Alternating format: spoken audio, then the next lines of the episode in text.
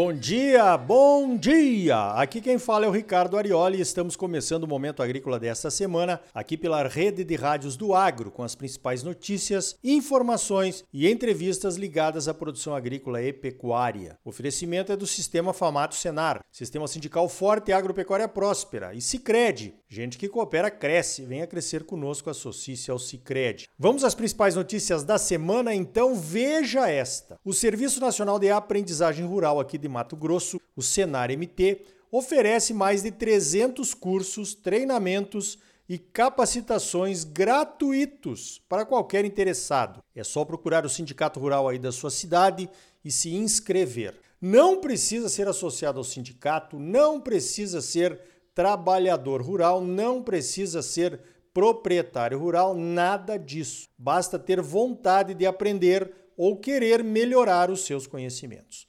Os cursos do Senar são gratuitos porque já foram pagos pelos produtores rurais. Isso mesmo. Cada vez que um produtor vende a sua produção, 0,2% vai para o Senar, que retribui com esses cursos, treinamentos e capacitações em mais de 15 cadeias produtivas. Pois então, nessa época do ano, os sindicatos rurais estão planejando os cursos que serão oferecidos em cada região no ano que vem, em 2022. A meta para 2022 é realizar 10 mil treinamentos. Caraca, isso mesmo! 10 mil treinamentos em todo o estado. E tudo de graça. Agora, em junho, os supervisores regionais do Senar se reúnem com os sindicatos de cada região e começam a discutir um plano anual de trabalho, o PAT 2022. Temos 93 sindicatos rurais em Mato Grosso. Em seguida, de posse de uma primeira aproximação dos cursos desejados, os sindicatos vão se reunir com os produtores associados para apresentar a proposta inicial e ouvir as demandas. É agora que você, produtor, pode participar. Fique atento ao chamado aí do seu sindicato e participe para informar quais os cursos você gostaria de ver ofertados aí na sua região. Pense nos seus colaboradores, nas necessidades que você tem aí na sua propriedade. Pense na possibilidade de iniciar um novo empreendimento, uma nova atividade. Pense em agregar valor. Pense em treinamentos em máquinas agrícolas, agricultura de precisão, agricultura digital. Pense em saúde e segurança no trabalho. Pensou em treinamento? Pensou Senar. Então participe.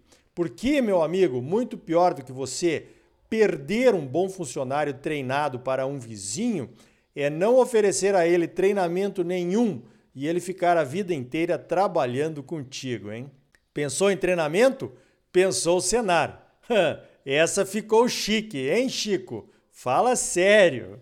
Veja esta: as exportações do agronegócio brasileiro aumentaram 33,7% em maio em relação ao ano passado. Chegamos ao novo recorde de 13,94 bilhões de dólares. A demanda forte da China impulsionou os embarques brasileiros. Os melhores preços das commodities nos mercados internacionais foram responsáveis pelo aumento de 24,6% e a quantidade exportada cresceu os outros 7,3%. A soja chegou a um volume recorde histórico, com embarques de 16,4 milhões de toneladas em maio. Parece que a pandemia levou alguns países a aumentarem as suas compras de commodities agrícolas para garantir estoques de alimentos. De janeiro a maio, a China já importou 38,2 milhões de toneladas de soja do Brasil, 12,8% a mais do que no mesmo período do ano passado. A receita da soja chegou a 20,3 bilhões de dólares de janeiro a maio. O crescimento das exportações de carnes também nesse período, de janeiro a maio, foi de 4,4%. A China liderou os embarques, é claro. Para todos os países, foram exportados mais de 3 milhões de toneladas de carnes, com o faturamento atingindo 7,2 bilhões de dólares. É o agro mostrando toda a sua força agora em 2021 também, hein? Veja esta: o Brasil tem potencial para produzir biocombustíveis suficientes para cobrir até 72% da demanda por combustíveis usados em carros leves e 54% das vendas de diesel esperadas até 2020, sem desmatar nem ocupar nenhuma área de produção de alimentos.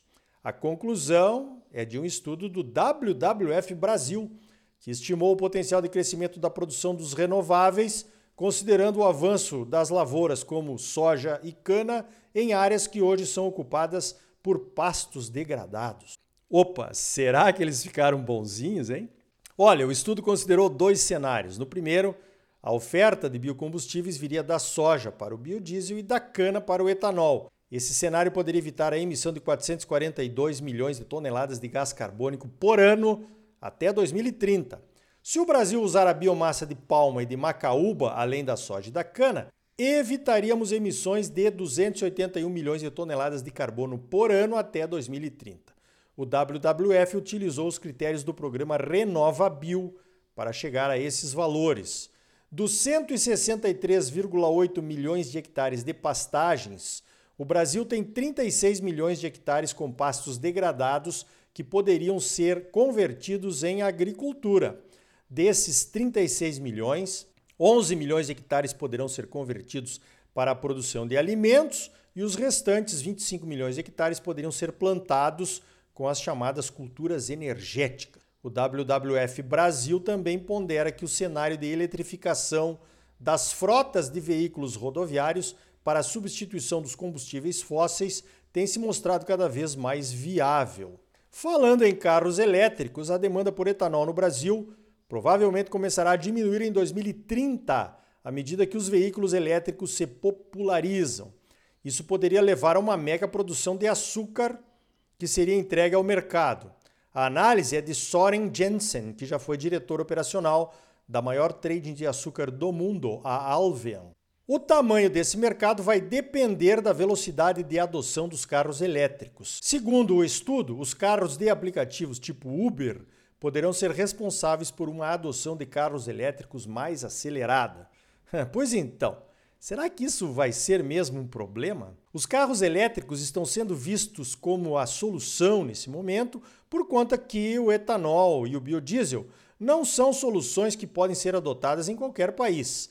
Mas é claro que o mais importante será avaliar de onde virá a geração da energia elétrica para carregar as baterias dos carros elétricos, né? Não adianta uma frota crescente de carros elétricos se as tomadas forem abastecidas pela queima de carvão, a maior fonte de energia nos países que defendem os carros elétricos como principal solução. Seria trocar seis por meia dúzia, né? Até pior, pois a demanda extra por energia que virá dos carros elétricos vai levar ao maior uso de fontes poluidoras não renováveis, como é o caso do carvão. Então vamos esperar para ver. O Brasil está bem adiantado em relação a outros países nessa questão dos combustíveis renováveis. Certamente não vamos colocar tudo a perder só para satisfazer o planejamento das montadoras de veículos, né? Bom, ainda falando sobre biocombustíveis, o Departamento de Agricultura dos Estados Unidos, o famoso USDA, anunciou que vai ajudar os produtores de biocombustíveis de lá com 700 milhões de dólares. Essa iniciativa faz parte de um pacote de apoio para o setor para se recuperar dos efeitos econômicos causados pela pandemia da Covid-19. Os criadores de gado e de aves, os laticínios e os madeireiros também vão receber ajuda. Segundo o USDA, já foram liberados 11 bilhões de dólares desde janeiro deste ano para ajudar os produtores de alimentos e empresas agrícolas. Enquanto isso, aqui no Brasil, com a decisão de voltar atrás na mistura obrigatória de biodiesel no diesel, que estava em 12% e voltou para 10%, aconteceu o esperado, né? A demanda por biodiesel caiu. No leilão de biodiesel da semana passada, as distribuidoras compraram 1 bilhão e 100 milhões de litros, com entregas para julho e agosto, um volume 13% menor. O reflexo disso é que as usinas de biodiesel vão operar com uma ociosidade de 40% nos próximos dois meses. Os números são da ABIOV, a Associação Brasileira das Indústrias de Óleos Vegetais. Como o óleo usado para matéria-prima na produção de biodiesel no Brasil vem da soja, vamos oferecer mais grãos nos mercados para serem exportados. Ruim para os preços, que tendem a cair ainda mais do que já aconteceu essa semana aí. Pois então, ajeita para um lado, prejudica para o outro, né? Mais uma de bioenergia aqui no Brasil? Então veja esta. O Ministério das Minas e Energia vai realizar uma licitação para a aquisição de eletricidade gerada a partir de biomassa de cana-de-açúcar. Finalmente! Com a chegada do inverno e da estação seca, os reservatórios do sul do Brasil estão com a capacidade bem baixa, e isso significa menor produção de energia elétrica. Nesses casos, o governo conta com a produção de energia das termoelétricas do setor privado que entram em operação. Só que, na grande maioria, as termoelétricas são a óleo diesel, a gás ou a carvão, uma energia bem mais cara e poluidora, além de não ser renovável, né? Já vamos sentir esse aumento nas contas de energia desse mês. Apenas 15% da energia gerada a partir dos resíduos da cana-de-açúcar são aproveitados na Rede Nacional de Energia, o Sistema Interligado Nacional. A única calcula que as usinas de cana poderiam gerar 1.249 gigawatts hora de julho a dezembro de 2021 e mais do que o dobro disso em 2022. Para isso, o governo precisa confirmar os leilões para a compra dessa produção extra. A bioeletricidade de cana em 2020 evitou a emissão de 6,3 milhões de toneladas de CO2, o equivalente ao cultivo de 44 milhões de árvores nativas ao longo de 20 anos. Então tá aí. No próximo bloco vamos falar da sustentabilidade do transporte ferroviário. Vai muito além das reduções das emissões de gases de efeito estufa e dos valores do frete. O nosso convidado é o Marcelo Saraiva, presidente da Brado, o braço da Rumo que lida com containers. É logo depois dos comerciais. E ainda hoje, o Comitê Estratégico Soja Brasil, o SESB, apresentou os campeões do Desafio Nacional de Máxima Produtividade de Soja. Conheça os impactos que o desafio de produzir mais pode trazer aí para a sua propriedade. E mais, o Sicredi não entrega apenas resultados financeiros para seus clientes e seus associados. O ganho comunitário é enorme também. E aí, tá bom ou não tá? É claro que tá bom, você só merece o melhor. Então não saia daí.